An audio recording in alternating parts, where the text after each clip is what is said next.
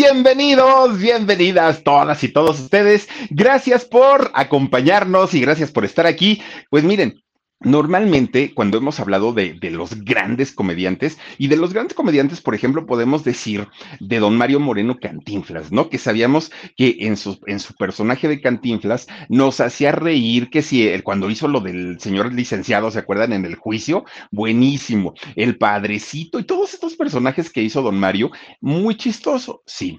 Pero en la vida real, bueno, don Mario cuentan que era muy especial, mucho, mucho, muy serio, que no, no, no, no le encontraba chiste a nada, que era bastante sangroncito don Mario, ¿no?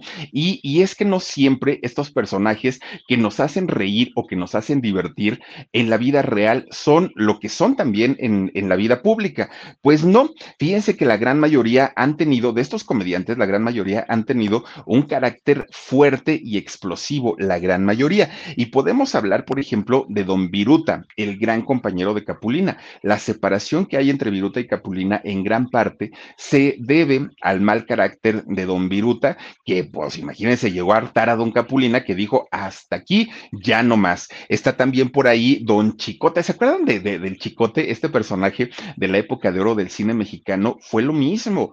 Don Chicote dejó de tener trabajo y dejó de ser llamado a eh, participar en películas justamente por el mal carácter que tenía, fíjense, y, un señor tan chiquito, tan, tan, tan, que parecía tan buena onda, y dicen que no, que tenía su genio bastante, bastante feo, pero Hoy vamos a platicar de otro, otro eh, gran cómico que también, fíjense que desafortunadamente mucho se habló durante mucho tiempo del mal carácter que tenía don Miguel Galván, este personaje que bastaba con verlo en, en la televisión, de verlo en su espectáculo en vivo y nos hacía reír, un hombre que creo que traía la chispa por dentro y eso es algo que a él le costó mucho tiempo entenderlo, pero en su vida personal era un hombre osco, era un hombre muy retraído, muy apartado, pero tenía una razón de ser. Y en este caso, fíjense que sí se justifica muchísimo, muchísimo. Ya, ya va a cumplir 15 años ahora en abril, fíjense, en abril cumple 15 años que muere don Miguel Galván, este personaje que además muere bastante, bastante joven. Y yo creo que a la gran mayoría, pues sí nos dejó con el ojo cuadrado porque no nos esperábamos que un, un, señor, que además decíamos, pues yo creo que debe su, vida debe ser tan tranquila, debe ser tan feliz, debe andar tan contento, pues que ni preocupaciones ha de tener, ¿no? Además, famoso, no, era todo lo contrario, todo, todo lo contrario, y ya casi 15 años del fallecimiento de don Miguel Galván, fíjense nada más. Ahora, si, si don Miguel no hubiera fallecido y siguiera con nosotros, estaría cumpliendo 66 años, digo, seguiría siendo bastante, bastante joven este Zacatecano, fíjense nada más, de Zacatecas, eh, ahí nació justamente don Miguel Galván. Algo que, que híjole, era como difícil de creer o difícil de entender, era que cuando en octubre llegaba el cumpleaños de don Miguel Galván, que era del 13 de octubre, él nació en 1957, resulta que cuando llegaba el cumpleaños de don Miguel era el día más triste de toda su vida. Él odiaba su cumpleaños, no le gustaba ni que lo felicitaran, ni que le cantaran las mañanitas. Bueno, el cumpleaños para don Miguel Galván se convirtió en una pesadilla. Era, eh, si él hubiera podido, le hubiera quitado esa hoja al calendario. 13 de octubre no le hubiera encantado. ¿Y por qué? Tenía una razón y una razón bastante, bastante fuerte. Fíjense que resulta que su mamá, de don Miguel Galván, que esperaba muchísimo, muchísimo el nacimiento de su hijo, como todas las mamás o la gran mayoría, ¿no? Con mucho ánimo, con mucho, con mucha ilusión de, de tener a su bebito entre sus manos, resulta que llega el momento esperado empieza con, el, con los dolores de parto y estamos hablando de hace, imagínense, 66 años. Entonces, corre la familia a llevar a esta mujer al hospital. Ya estando en el hospital, entra en labor de parto y pues el marido muy nervioso, su hermana, fíjense, su, su, hermana también muy nerviosa porque ya venía el, el nuevo miembro de la familia, todos esperaban muy a gusto, pero de repente el doctor sale a avisarle a la familia que el parto se estaba complicando, el bebé no podía nacer, la situación estaba muy, muy, muy, muy crítica y además no tenían pues el equipo médico necesario para poder hacer una intervención ma mayor y poder salvar la vida o del bebé o de la mamá. ¿Qué fue lo que sucedió? Que durante el alumbramiento el parto se complica tanto, tanto, que muere la mamá de Miguel Galván. Muere ella y vive el hijo. Bueno, es, ese simple hecho marcó la vida de Miguel Galván. El simple hecho de saber, aunque no fue su culpa, él se responsabilizó toda su vida. Él decía que por su culpa su mamá había perdido la vida, no la había conocido, le hubiera encantado. Bueno, su vida fue totalmente distinta. Yo creo que para quienes tenemos la fortuna de tener todavía nuestras mamás, entendemos el, el valor que tienen, ¿no? El, lo, lo importante que son para nosotros. Y yo no digo que las mujeres no necesiten a su mamá, pero para un hombre la figura materna significa todo, es todo, todo. Es la primer mujer que conocemos en la vida. Entonces, para, para un hombre, la madre se convierte en, en, el universo, ¿no? Absolutamente en todo. Y para Miguel Galván, el hecho de haber perdido a su mamá a causa de su nacimiento fue algo que no pudo superar. ¿Qué fue lo que sucedió con Miguel Galván? Que ese sentimiento de culpa, a pesar que su papá, su hermana, todo mundo le decía, no, no fuiste tú, fue una situación que salió de las manos de los doctores, en fin, le empezaron a, a hablar obviamente de esta situación. Miguel empieza a crecer con un resentimiento tremendo, tremendo, tremendo a la vida, a Dios, a todo, o sea, Miguel culpó a todo mundo, a todo mundo. Le pusieron por nombre Miguel Eduardo a, Miguel Galván y le ponen Miguel justamente pues por el arcángel, ¿no? Miguel Galván Mesa, ese era el, el nombre de, de, él y era como un poquito para apaciguar o para tranquilizar el alma de este muchacho que sufría mucho y sufría mucho por sentirse culpable de esta situación. Conforme va creciendo, Miguel Galván empieza a tener este resentimiento con la vida y se empieza a ser un niño apartado, un niño retraído, un niño que no quería convivir con nadie porque él pensaba que todo mundo le iba a reclamar. Eso, eso lo, lo traía en su cabecita, ¿no? Aunque nadie se lo, se lo recordara, él solito, solito, solito lo hacía. Bueno, pasa su niñez y pasa su, infancia en un municipio llamado Juan Aldama, que allá en, en, Zacatecas, que era un pueblito agricultor, no sé cómo sea al día de hoy, pero pues entre los animales, entre las plantitas, ahí va creciendo, ¿no? Miguel Galván siendo pues muy chiquito. Ahora, el físico de Miguel Galván, desde que él era niño, siempre fue regordete, siempre fue tal cual lo vimos, ¿no? Ahora sí que en su vida adulta así era Miguel Galván. No, nunca fue de manera distinta. Bueno, pues cuando muere su mamá, quien se queda al cuidado de Miguel Galván y se convierte prácticamente en la mamá de él fue su hermana Lilia. Lilia era su hermana la mayor y ella es quien se hace cargo de Miguel y aunque Lilia también era muy jovencita, pues ella tiene que hacerse cargo como si fuera la mamá.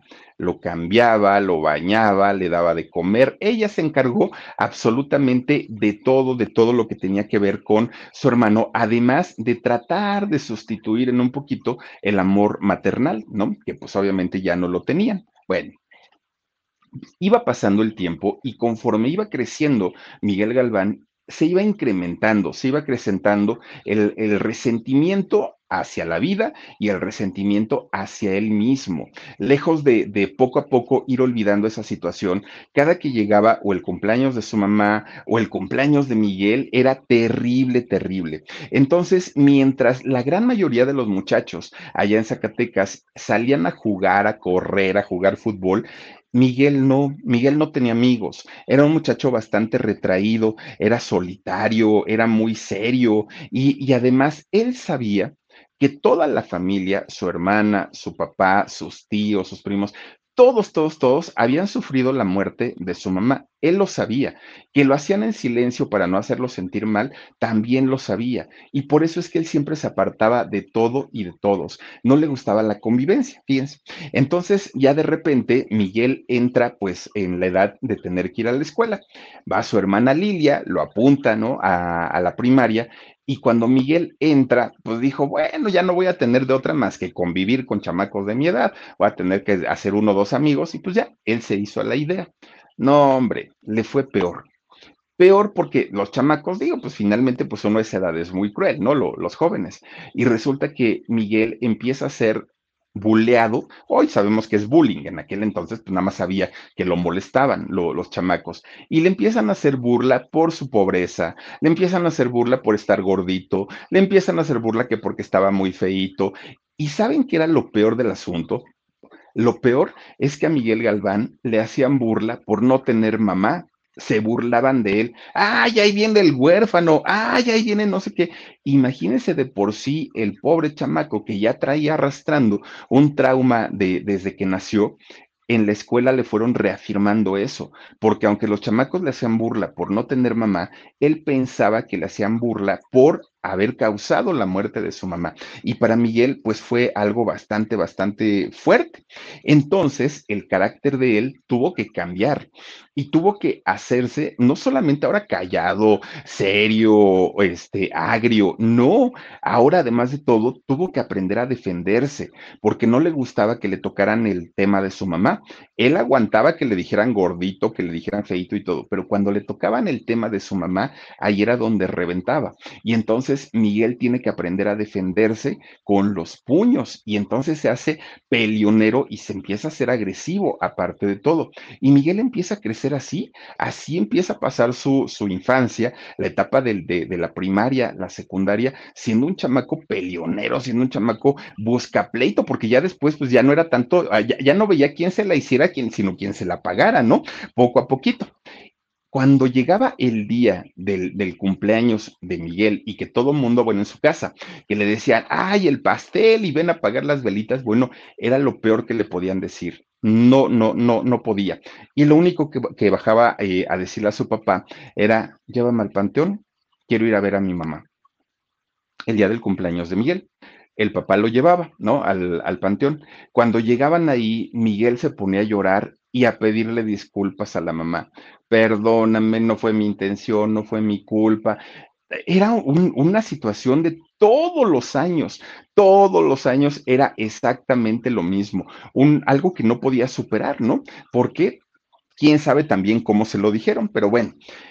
Miguel, a pesar de ser peleonero, de ser huraño, de ser, porque ese carácter es el que se le, se le fue formando a final de cuentas, en el fondo era un muchacho con un corazón tan grande y que habían lastimado tanto que se fue creando esta coraza, ¿no? ¿Para qué? Para que no lo siguieran lastimando, para que no lo siguieran hiriendo. Y entonces Miguel se hizo bastante, bastante fuerte de carácter, pero además, pues a la gente no le gustaba que él contestara de, de cierta manera. Se hizo un muchacho muy directo, mucho, muy directo, y eso a la gente tampoco le gustó. Bueno, a pesar de ser como, como, era, cuando iban a visitarlo sus primos allá a la casa de su papá, resulta que Miguel, pues entre, ah, ya llegaron, pues vamos a tener que salir a jugar un rato y todo. Sin que él se lo propusiera, solito, solito, de repente ya les estaba contando chistes a los primos. Y entonces los primos muertos de la risa, ¿no? Pero les daba mucha risa no tanto el chiste, que muchos de los chistes eran chistes clásicos ya contados mil veces, eran las caras de Miguel, los gestos de Miguel, la forma de contar los chistes de Miguel, eso era lo que les causaba risa a los primos. Y siempre le decían, su hermana, su papá, los primos, todo el mundo le decía, ay Miguel, es que eres bien chistoso, deberías de dedicarte a eso, mira, ahora que venga un circo, no, pues vete a trabajar con ellos. Y Miguel se enojaba mucho por eso.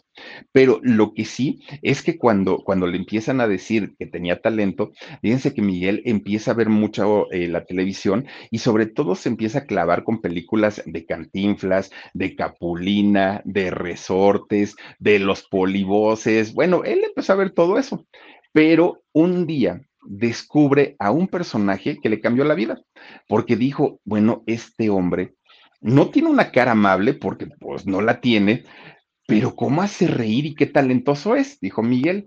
Se trataba nada más ni nada menos que de don Héctor Suárez. Don Héctor Suárez, que en paz descanse, ¿no? Que hablamos de él hace poquito. Bueno, pues resulta que Miguel cuando descubre el trabajo de Héctor Suárez dijo, algún día yo tengo que trabajar con él.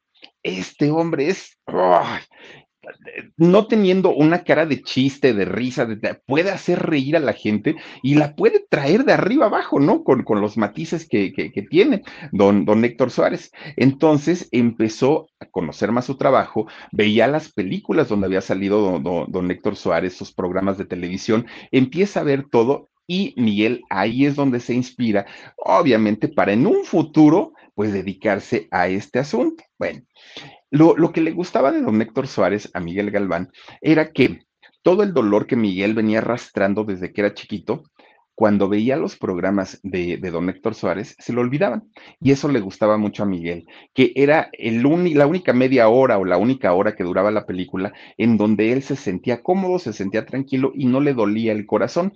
Y eso le gustaba tanto que decía, yo algún día tengo que hacer lo que él hace y hacer reír a la gente, decía Miguel. Bueno, pues aún la familia le decía, pero si tú eres mejor que él, tú eres bien chistoso, tú esto, tú lo otro. Pero fíjense que eh, Miguel no creía en, en, su talento porque era muy inseguro, mucho, mucho, muy inseguro. Y la inseguridad venía de su físico, ¿no? Porque como en la escuela siempre le decían el gordo, el feo, el esto, el otro, tal, tal, tal, tal, tal. Él se fue comprando esa idea.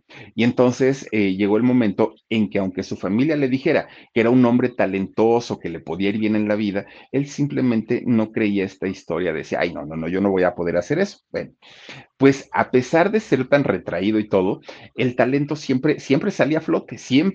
Y nunca faltaba la gente que le decía, ay, este muchacho qué chistoso es, ay, es que cuando cuenta los chistes, ay, es que quién sabe qué. Pero Miguel nada más no daba su, su brazo a torcer. Resulta que ya siendo adolescente, Miguel de pronto empieza a encontrarle un sentido a su vida. Y el sentido a su vida, Miguel lo encuentra ayudando a las demás personas, ayudando a la gente. Y se hace rescatista de la Cruz Roja. Miren, de hecho, ahí en esa foto tiene su, gorra, ¿no? Su, cachucha de, la Cruz Roja. Y ahí, fíjense que eh, trabajó con ellos durante mucho tiempo. De hecho, casi hasta el final de su vida, Miguel Galván siempre sintió como un cariño muy especial hacia la Cruz Roja. Le gustaba mucho ayudar al prójimo. De repente un día, estando ahí en Zacatecas, Miguel dijo, ya me y me de la burla que me hacen, me de que pues todo el mundo pues, me agarran como si fuera yo el bufón, el chistoso, el payaso y no lo soy, dijo Miguel. Ay, mira Omar, ¿de dónde sacaste eso? Su credencial de la Cruz Roja, miren, ahí está de don Miguel Galván. Bueno, pues resulta que estando ahí en Zacatecas, él dijo, no, aquí no se van a seguir burlando de mí, yo quiero ir a estudiar y me quiero ir a estudiar, pero a otro lado donde no me conozcan y empezar de cero.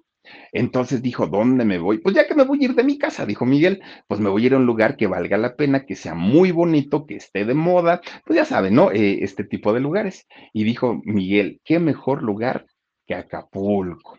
Acapulco de mis amores, ahí me quiero ir a vivir. Y entonces agarra sus cositas, agarra sus chivas, se trepa al camión y ahí va para Acapulco, ¿no? Llega al puerto y dijo, ¿y ahora qué? Pues ya estoy en el puerto, pero no tengo dónde vivir, no tengo trabajo, no tengo qué comer, no tengo dónde estudiar, ¿qué hago? Pero Acapulco, que pues es un lugar turístico, que es un lugar hermoso aparte de todo, pues si algo sobra, afortunadamente, pues son oportunidades de trabajo, ¿no? Y entonces eh, resulta que Miguel empieza a buscar trabajo en la costera, y en la Miguel Alemán, y empieza a trabajar como mesero o como cantinero. Vamos, muchísimos turistas, eh, todavía le tocó el Acapulco, el Acapulco bueno, el Acapulco bonito, y resulta que eh, Miguel Galván en, en aquel momento, pues empieza a trabajar y le empieza a ir bien, empieza a juntar su dinerito. Bueno, gracias a este trabajo que realiza allí en Acapulco Miguel Galván, es como se puede pagar su preparatoria, se puede pagar un cuarto y se puede pagar su alimentación. Uh, pues él ya estaba feliz de la vida, ¿no? Ahí en, en Acapulco. Y aparte, pues imagínense, viendo a cuánta, cuánta extranjera en traje de baño, ah, dijo Miguel, yo aquí, aquí me quedo, ¿para qué me voy? Bueno, Aparte, él tenía que trabajar porque su familia no tenía dinero, entonces pues no le mandaban dinero para ayudarle. Él tenía que trabajar y sacar sus gastos por sí solo. Bueno, pues resulta que cuando termina su preparatoria, Miguel dijo, tengo que estudiar, o sea, tengo que seguir estudiando y yo quiero terminar una licenciatura, pero pues aquí en Acapulco va a estar medio complicado. Y entonces dijo, pues ¿dónde es lo bueno? Pues en el Distrito Federal. Entonces dijo, híjole, nomás que aquí, pues como sea, ya le agarré la onda de trabajar y todo. ¿Quién sabe cómo me vaya a ir en el Distrito Federal? Pues que agarra su camión, agarra su ADO y ahí viene, ¿no? Para, para la Ciudad de México. Llega aquí y dijo, pues traigo un ahorrito. Con ese ahorrito me voy a rentar un cuartito, con ese ahorrito voy a comer unos días, pero voy a pagar mi, este, voy a pagar también mi escuela, dijo Miguel Galván. Oigan, pues que se mete a la Universidad del Valle de México, a la UVM, fíjense nada más, que vamos, tampoco es que sea la escuela más cara de México, pero tampoco es que cualquier persona la pueda pagar, se mete a estudiar ahí y estudia arquitectura ahí en, en la UVM. Bueno, ya estando dentro de, esta escuela, empieza a pesarle un poco la soledad a Miguel, porque a final de cuentas sale de Zacatecas, llega a Acapulco, llega a la Ciudad de México y pues todo ese, e, ese ir y venir, pues siempre lo hizo solo. Entonces, cuando llega a la Ciudad de México, finalmente, pues él decía, ya como que necesito estar con alguien, ve esa necesidad y se nos casa Miguel Galván, siendo estudiante de arquitectura en la Universidad del Valle de México. Entonces, pues ya casado, tenía más responsabilidades, obviamente todo se le empieza a complicar. Pero, ¿qué creen? Pues ese matrimonio solo duró un año. Un año duró casado nada más con su esposa y eh, pues viene el divorcio se divorcian y Miguel queda pues así como que, mm, mm, pues, pues, ¿qué haré? Pues me salgo de la escuela, me pongo a trabajar, empiezo de cero. No, estaba perdido Miguel Galván, no sabía pues qué hacer o para dónde hacerse. Bueno, pues resulta que mientras estaba estudiando ahí la, escuela, la, universidad, fíjense que él entra a estudiar eh, una, pues digamos, un, una, un oficio extra, además de, la carrera que llevaba en, la universidad, y entra a tomar clases de teatro, Miguel Galván, que era algo que le llamaba la atención, pero pues que no, no, no lo hacía siquiera como algo a lo que él quisiera dedicarse, lo hacía más bien para pasar el tiempo, para pasar el rato. Bueno, pues resulta entonces que Miguel, fíjense que entra a un lugar, no sé si exista todavía, se llama Estudio de Actores Dimitri Sarraz. Entra Miguel Galván a estudiar ahí Estuvo tres años, no fue ningún improvisado, ni mucho menos. Tres años estuviendo ahí. Ya cuando se sintió preparado, empezó él solito a montar sus propias rutinas de, de chistes, ¿no? De risas. ¿Y dónde se podía presentar Miguel Galván? Bueno, pues en los bares o, en las cantinas donde se especializan en este tipo de espectáculos de comedia. Y en la Ciudad de México existe, ay, pues no, ya tampoco ya no sé si, si, si exista todavía, pero ahí en Avenida de la Paz, que es un, lugar eh, al sur de la Ciudad de México, se encuentra el famoso Bar Miau.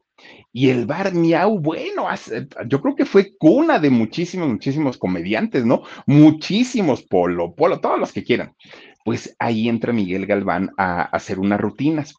Pero resulta que la mayoría de estos, eh, de estos bares, como la Casa de los Comediantes, el Bar Miau, el Bar Guau, todos estos eh, bares que existen en la Ciudad de México, si por algo se conocen, es que la gente o el público que van a los eh, espectáculos son personas rudas, son personas que si les gusta el espectáculo, miren, aplauden y gritan y bravo y hurra y todo pero donde no les guste el personaje que está en el escenario, avientan, bueno, jitomatazos es lo de menos, ¿eh? Les gritan, les rechiflan, porque aparte hay alcoholito, y ya con el alcohol, pues obviamente la gente se enciende, se prende.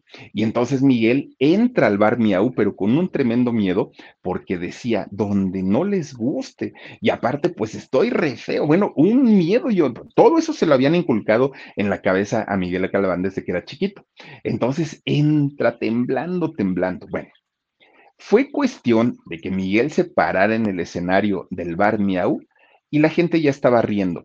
Ya estaba riendo de ver lo nervioso que estaba, lo chistoso que era, sus gestos que hacía. La gente se divirtió. Cuando empieza con sus rutinas, ah, la gente ya estaba feliz de la vida.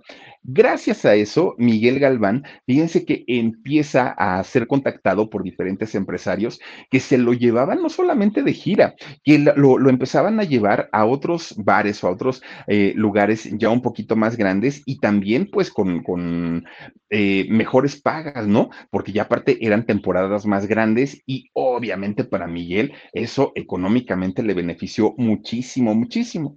De hecho, Miguel Galván, junto con muchos otros comediantes de aquella época, fueron pioneros del stand-up. No se usaba el stand-up en aquel momento y sin embargo ellos lo, lo hacían y lo hacían de una manera que su fama no había redes sociales, no eran personajes de televisión. Entonces su fama empezaba a ir de boca en boca. Uno por uno se empezaban a recomendar, a recomendar. Y Miguel Galván ya estaba en, el mundo de los bares y de los cabarets y esto. El nombre de Miguel Galván ya estaba mucho, mucho, muy arriba. De repente un día, fíjense que ahí al, al bar donde estaba eh, haciendo su espectáculo Miguel, pues llega un grupo de gente, ¿no? Un grupo de personas. Miguel pues, veía siempre que llegaban hombres, mujeres y de, y de todo, ahí a verlo. Resulta que Miguel hace su espectáculo como siempre, pero entre este grupo grande que llegó de, personas y que pues hasta juntaron mesas y todo para, para sentar ahí a la gente, iban desde productores de, de televisión, iban directores, iban guionistas, bueno, era un grupo de, de gente dedicada a la televisión. Cuando ven a Miguel Galván, bueno, se morían de la risa, porque el señor, pues de que era chistoso, era chistoso. Y entonces ellos empezaban a cuchichear, ¿no? Empezaban así como que, ay, este, este, a, a decir lo que les estaba pareciendo el, el espectáculo.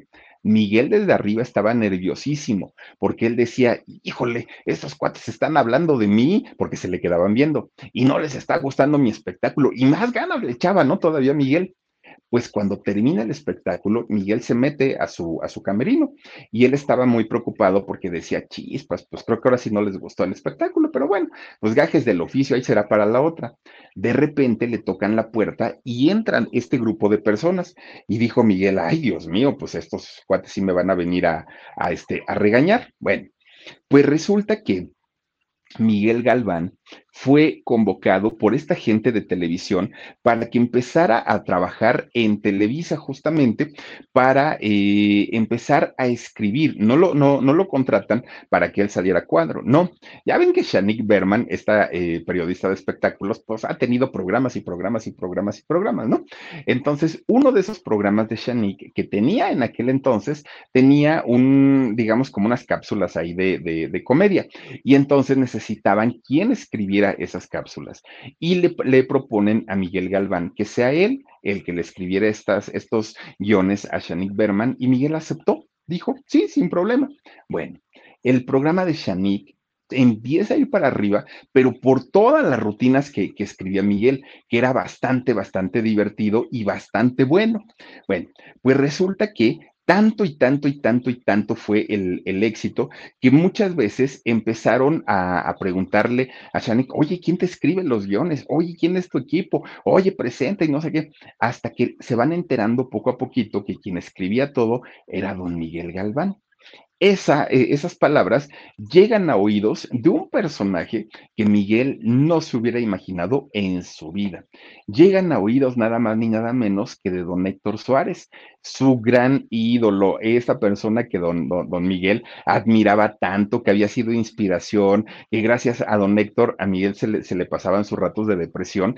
De pronto, don, don Héctor Suárez se entera que Miguel Galván era ese muchacho que estaba haciendo un trabajo buenísimo, buenísimo, buenísimo. Bueno, pues empieza a trabajar, fíjense nada más, con don Héctor Suárez. Nada más para, para que se den una idea, ¿no? Y resulta que al empezar a trabajar con, con don Héctor Suárez, de ahí le llega también la oportunidad a Miguel Galván de empezar a hacer cine.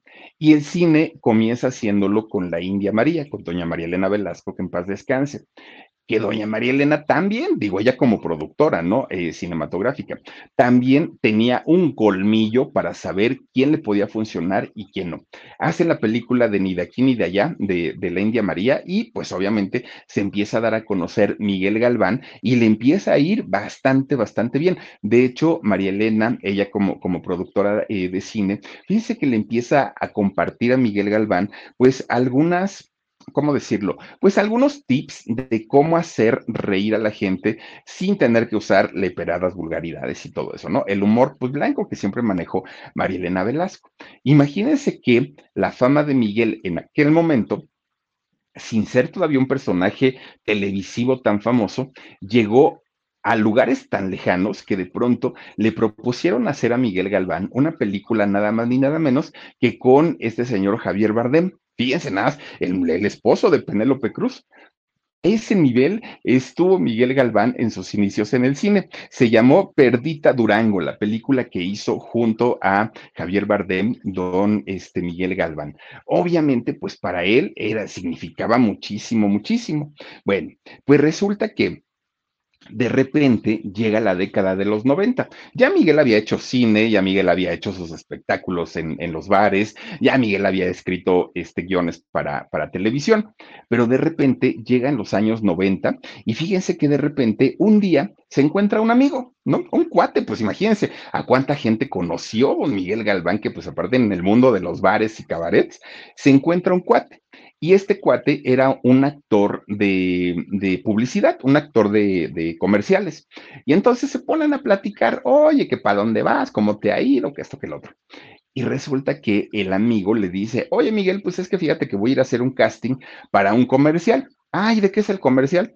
Pues sepa la bola, yo nomás voy a ir y ya y que me digan de que me acompañas. Órale, pues no tengo nada que hacer. Y ahí va también Miguel Galván, ¿no? Llegaron a este lugar, a la agencia de publicidad. Entra el amigo a hacer su casting, Miguel se queda en la salita, ahí esperando. Pero cuando se queda Miguel ahí en la sala esperando, ve que entra un muchacho alto, delgado, y se mete, ¿no? Pues nomás así lo vio. Resulta que al poco rato, bueno, después como de 40 minutos, sale el amigo y le dice, ya Miguel, ya, ya, ya, ya estuvo, pues dijeron ellos que me avisan si sí me quedo o no me quedo. Oye Miguel, pero es que, ¿qué crees? Fíjate que ahí el muchacho este, el que está dirigiendo todo esto, pues dice que te vio ahorita que, está ahí en que estabas ahí en la entrada y que si te gustaría hacer el casting. Dijo Miguel, pero pues yo nunca he hecho comerciales. Bueno, pues si quieres, si no, pues ya le digo que no, que no. Ah, sí, sí voy, dice Miguel entra, ¿no? Pues cuando entra estaba este muchacho, cabello chino, estaba ahí flaquillo él, estaba ahí pues dirigiendo, ¿no? El, el, casting para este comercial. Resulta que este hombre, este muchacho de cabello chino, flaquillo, era nada más ni nada menos que el negro Iñárritu. Fíjense nada más lo que son las cosas, ¿no? Era Alejandro González Iñárritu. Estaba dirigiendo este comercial. Este comercial iba a ser para una campaña del Banco Vital. En esos años existía el Banco Vital y ya después en México se convirtió en HSBC. Bueno, pues resulta que este comercial iba, se, trataba de un delincuente que lo habían agarrado, lo habían metido a la cárcel y el delincuente estaba diciendo que no se había podido robar el dinero porque este hombre al que asaltó, pues ya tenía nómina, no, bueno, nómina vital, ¿no? Decía en ese momento. Miguel hace este casting, ¿no? Bueno, cuando González Iñárritu lo vio, dijo, ya quiten el letrero, ya no necesitamos más casting. Este chamaco es, ¿no? Este es el bueno. Lo ponen a hacer el comercial. Mire, no sé si ustedes lo recuerden. Sale Miguel Galván y que me dice y que le digo y que le digo y órale, saca la cartera y entonces que me dice y que le vuelvo a decir, bueno, una cosa buenísima y empieza y que le saco la tartamuda y entonces, bueno, Miguel Galván, de verdad que ese comercial lo hizo legendario a Miguel Galván todos, yo creo que los que somos de esta edad, todos vimos el famoso comercial de la tartamuda. Se hizo tan famoso el apodo de la tartamuda que a partir de ahí, cantidad de chamacos que en ese momento iban en, la primaria, ahora ya les dicen la tartamuda, ¿no? Se quedó, se quedó como apodo de, de la juventud muy, muy, muy famoso. Bueno, el comercial se hizo tan, tan, tan famoso que el Banco Vital tuvo que contratar campañas por todos lados porque en ese momento nos bombardearon con el, el comercial de Banco Vital. Imagínense nada más de qué tamaño fue que se llegó a considerar hasta el día de hoy una de las mejores campañas publicitarias de todo México. Imagínense nada más, ahí está nómina vital con este, la tartamuda o con eh, este muchacho Miguel Albán. Bueno, pues para aquel momento, que ya les digo que ya había empezado a trabajar con don Héctor Suárez, Miguel Galván, y estaba muy contento, bueno, pues obviamente tanto la fama del comercial como la fama de, haber estado con este en la campaña esta de, de, Vital y de don Héctor Suárez, resulta que lo empiezan a buscar de ahí de Televisa, pero ya no actores, ahora productores, como Reinaldo López o Carla Estrada. Y ahí es donde lo invitan a hacer picardía mexicana Miguel Galván. Bueno, pues resulta que cuando hacen este programa ya el de Laura Pico, que se acuerdan que Laura Pico era donde salían las chicas tentación, salía Sabrina, salía Sabel y salía, no me acuerdo quién era la otra chica guapísimas que salían, pero Sabrina todavía no estaba tan operada, todavía estaba un poquito más normalita con las chicas tentación, pero bueno, Sabel, esta morena sasasasasa, bueno, era la, la, entrada de Laura Pico. Pues ahí era donde hacía eh, Miguel Galván la, la parodia, ay, miren, ahí están, por cierto, donde hacía, ay, don Miguel Galván, cómo sufría, mírenlo nada bueno, oigan, hacía a don Carlitos Monsiváis, hacía al Don King, a, este señor de, del box, también lo hacía, ¿a quién más hacía? Hacía a doña Verónica Gallardo también, ¿se acuerdan, don, don, Miguel Galván? Ay, ¿saben a quién hacía? A don Amador Narcia, ¿se acuerdan que hacía el personaje de Amador Ancia?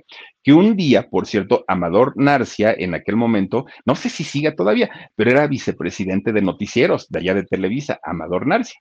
Y entonces, cuando empiezas a, a sacar su personaje, Miguel Galván como Amador Ancia, de repente un día le dicen a Miguel, oye, te está buscando Amador Narcia, que vayas a su oficina. Fíjense, siendo vicepresidente de noticieros, claro que tenía un peso. Chin, dijo Miguel Galván, pues ya me cayó, pues ni modo, pues ahí voy, ¿no? Ya que me ponga la regañiza de mi vida. Cuando llega y se presenta con don Amador este, Narcia, fíjense que lo felicita y le dice, Don Miguel, buen trabajo, me gusta, me gusta. Pues gracias por fijarse en mi chamba, pues sígale usted con, lo que está haciendo, pero Lama le quería yo agradecer y reconocer su talento. Bueno, Miguel Galván salió así de, ¡Ah! yo pensé que sí me iba a poner una regañiza, pero afortunadamente no. Bueno, pues miren, personaje que hacía Miguel Galván allá en la hora pico era el mejor y se robaba, ¿no? Se robaba absolutamente por la cámara de todos. Bueno, hizo a este personaje, el de eh, Aida Las Nice, que fíjense que este personaje, que, ahí lo estamos viendo, es el segundo, ¿no? Que está hasta arriba. Ahí, fíjense que es donde les digo que tenía una prima que era igualita. Él decía Miguel Galván, es que es igualita a mí y usa sus minifalditas. Entonces, él la imitaba. Bueno, le salía chistosísima, chistosísima. ¿Se acuerdan al este capitano general? ¿Cómo era? El, el este, ay, ¿cómo se llamaba? La parejota de, de, Miguel, cuando hacían el de ese, eh, parece que va a llover, el cielo se está nublando parece que va a llover.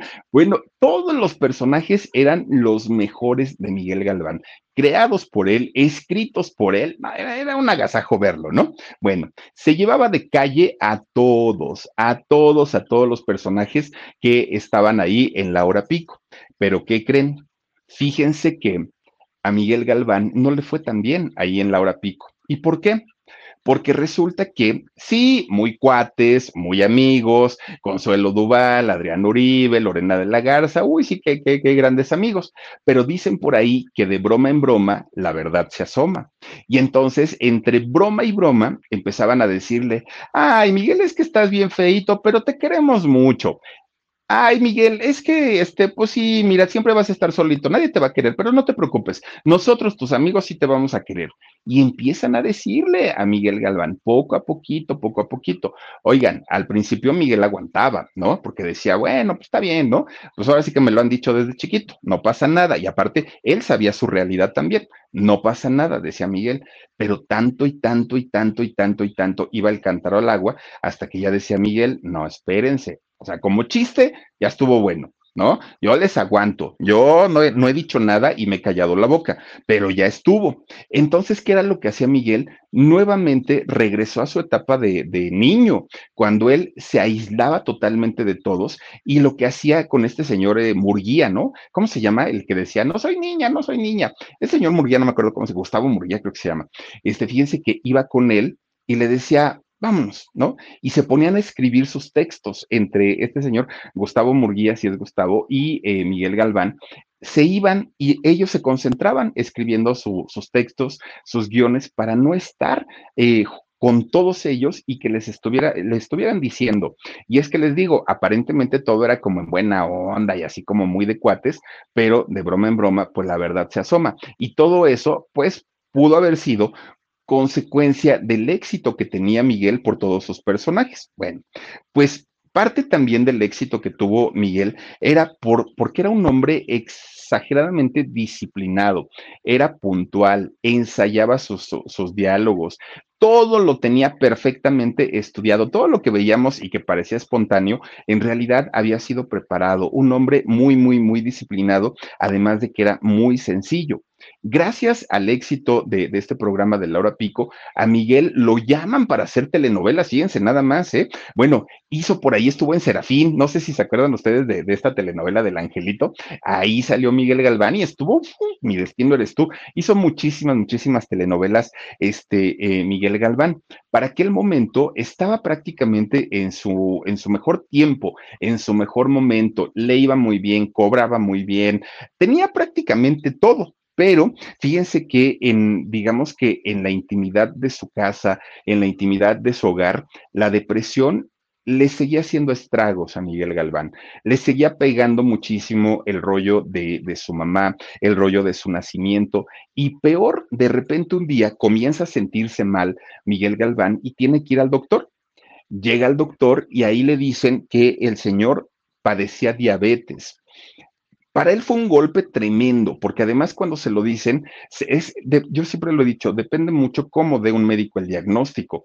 Le pueden decir el mismo diagnóstico a dos personas distintas de una manera diferente y la reacción física del organismo de cada persona va a ser otra. Y ya les había contado en algún momento, cuando a mí me dieron el diagnóstico de, mis ojos, de verdad que fue un médico que desafortunadamente no tuvo la sensibilidad, no tuvo la, la empatía y lo hizo de una manera tan brusca y tan tosca que yo sentí que de inmediato vino un bajón de, visión.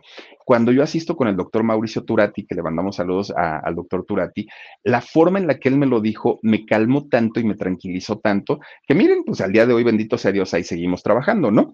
Pues resulta que a Miguel, cuando le dan este diagnóstico, él se derrumba y se derrumba tanto que entra en depresión, no quería saber de nadie, de nada, bueno, y cambia su estado de ánimo, cambia su humor.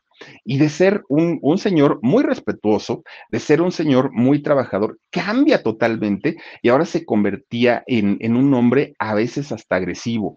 ¿Y saben en qué momento a Miguel Galván le molestaba más la, la situación? Cuando le decían, ay, Miguel, supimos que te dio diabetes, este, pues estoy contigo, uh, era lo peor que le podían decir a Miguel.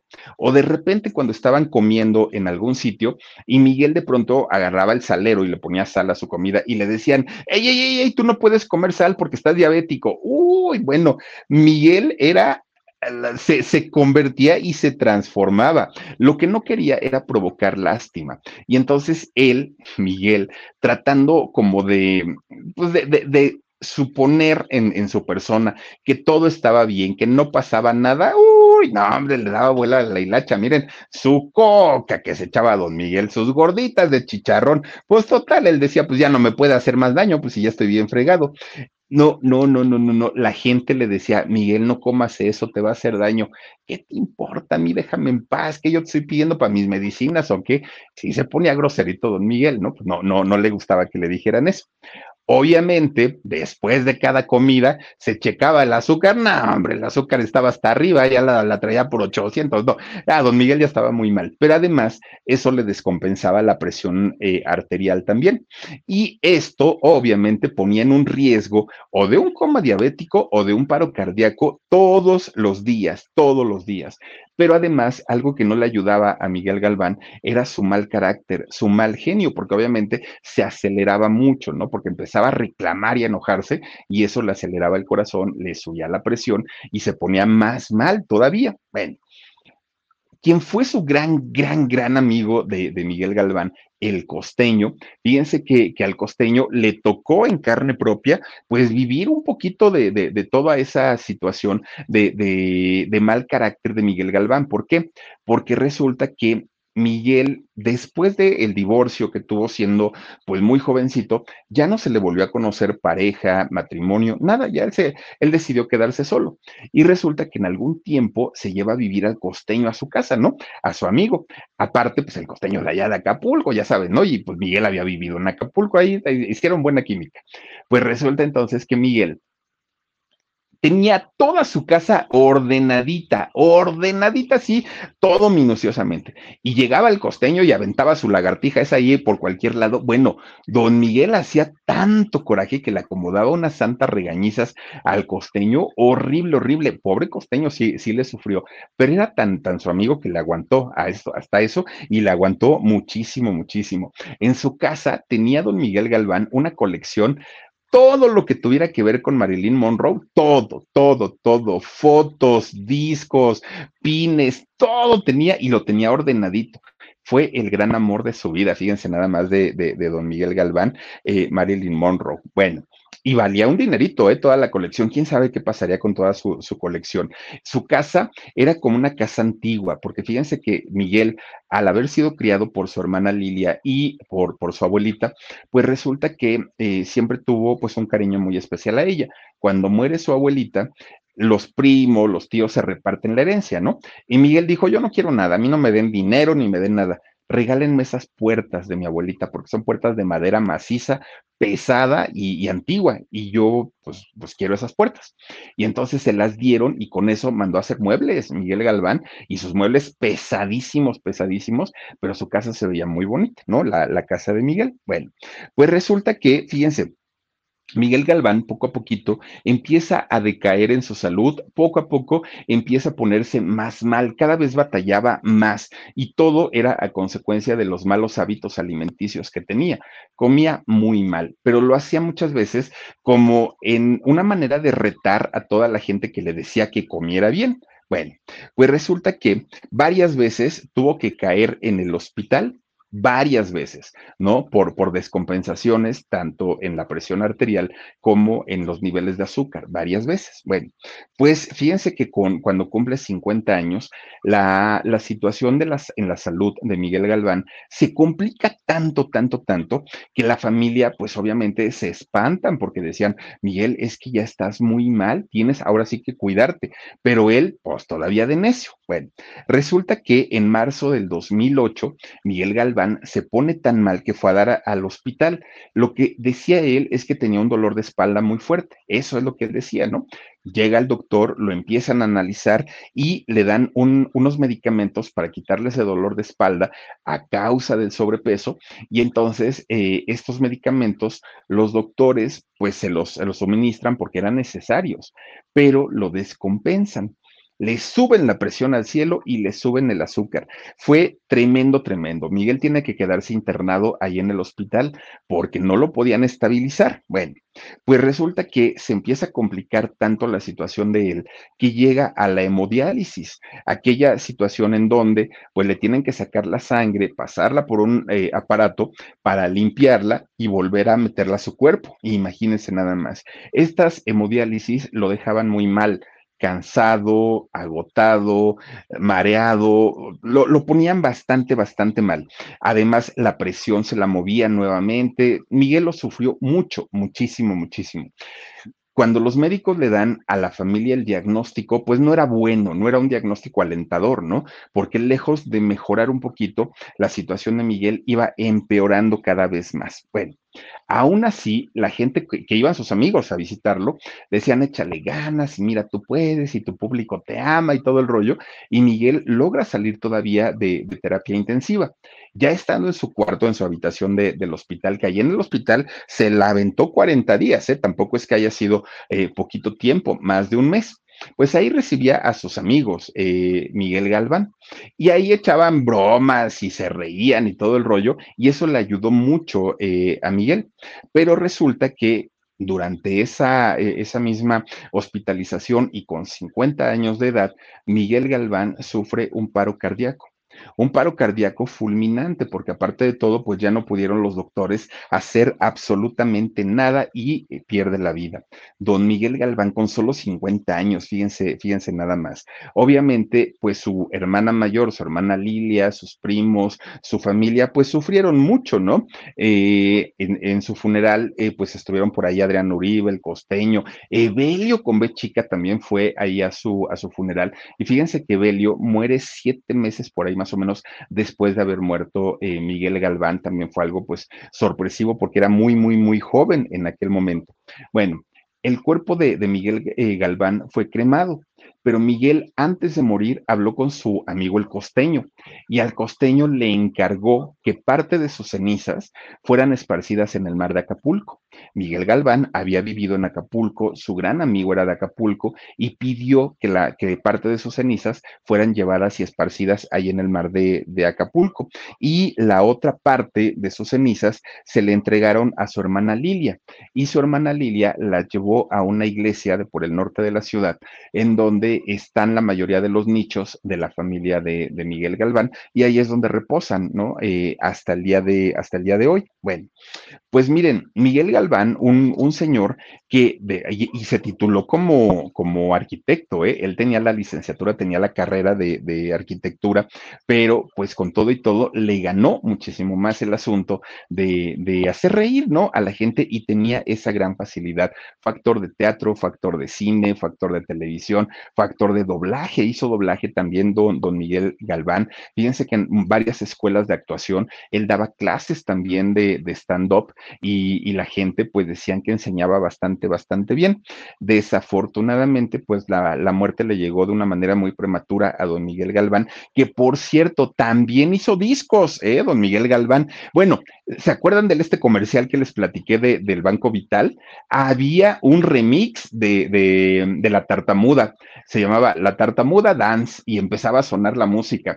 Y también grabó por ahí algunos boleros don Miguel Galván, un estuche de monerías, ¿no? Digo, a final de cuentas, pero su vida, pues nada que ver con, con lo que veíamos de risa, de alegría, de festividad, con su vida personal, que desde el inicio, desde su nacimiento, fue bastante, bastante difícil. Pero bueno, pues descanse en paz, don Miguel Galván, que próximamente, ahora en abril, estará cumpliendo 15 años de fallecido, y en paz descanse donde quiera que se encuentre don Miguel Galván. Gracias por darnos tantos personajes y tantas risas que sí, la verdad es que se rifaba don Miguel Galván. Oigan, pues vamos a saludar a quienes nos han acompañado esta noche y tenemos por aquí, a ver si me regalan saluditos, a Lucía Cruz García. Dice, pobre Miguel, qué mala onda. Pues sí, Lucía, de verdad que sí, pero bueno, pues ya mira, afortunadamente ya no está batallando en este mundo. Elena Mendoza dice, quizás don Miguelito no importa dice, quizás don Miguelito no, le importó su enfermedad. Pues sí, puede ser, mira, pues él dijo, a lo mejor el tiempo que esté quiero estar bien y ya cuando me vaya, pues me voy a descansar.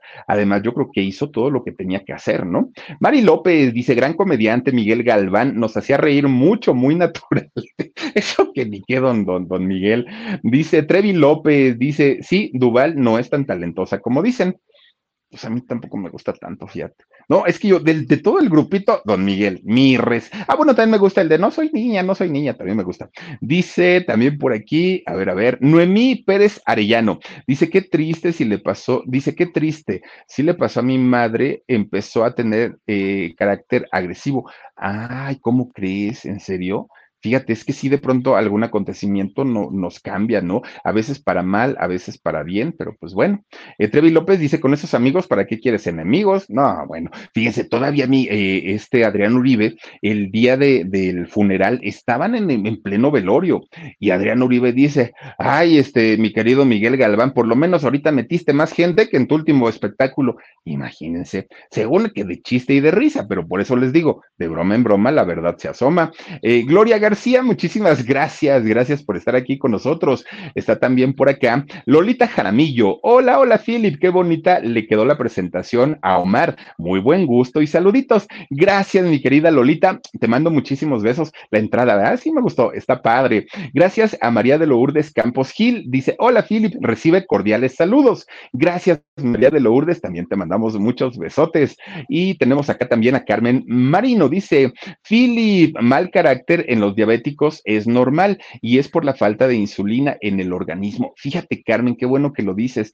Y, qué, qué, triste y qué feo debe ser, ¿no? Muy, muy, muy horrible, porque pues si no es cosa de ellos, y sale de manera natural y de manera espontánea, que, que, lamentable, y sobre todo para la gente que tienen cerca, pero bueno, el costeño la aguantó mucho. Y Saurita Hernández dice, hola, hola, mi Philip y equipo, bendecida noche para todos, los quiero mucho, les mando un fuerte abrazo y besitos para huesitos desde Cuernavaca, Morelos. Y Saurita, yo te mando muchos besos, gracias por estar aquí. Y por último, a ver, regálame otro, Dani, por favor.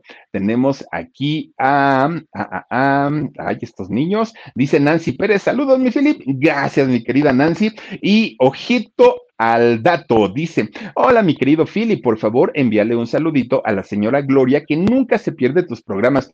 Doña Gloria, gracias por acompañarnos. Yo le mando muchísimos besos y ojalá de verdad nos siga acompañando todos los días. Morenita López, gracias, gracias por tu super sticker y a todos, a todos ustedes, muchísimas gracias por habernos acompañado esta semanita. No olviden que el día de mañana tenemos video grabado, que les platicamos un poquito de la información que se nos queda durante toda la semana y que no la podemos incluir, se las platicamos los sábados, pero ese sí lo hacemos grabado, ¿eh? ¿Para qué les voy a decir que es en vivo? No, lo, lo hacemos grabadito y ya el domingo si estamos en vivo en el alarido, el día lunes arrancamos normalitos. Cuídense mucho, pasen bonito fin de semana, descansen rico y si Diosito quiere, nos vemos hasta el siguiente video. Adiós, besos. Escúchenos en, en podcast, ¿eh? también ahí. Póngale el Philip, póngale en el Philip. Adiós.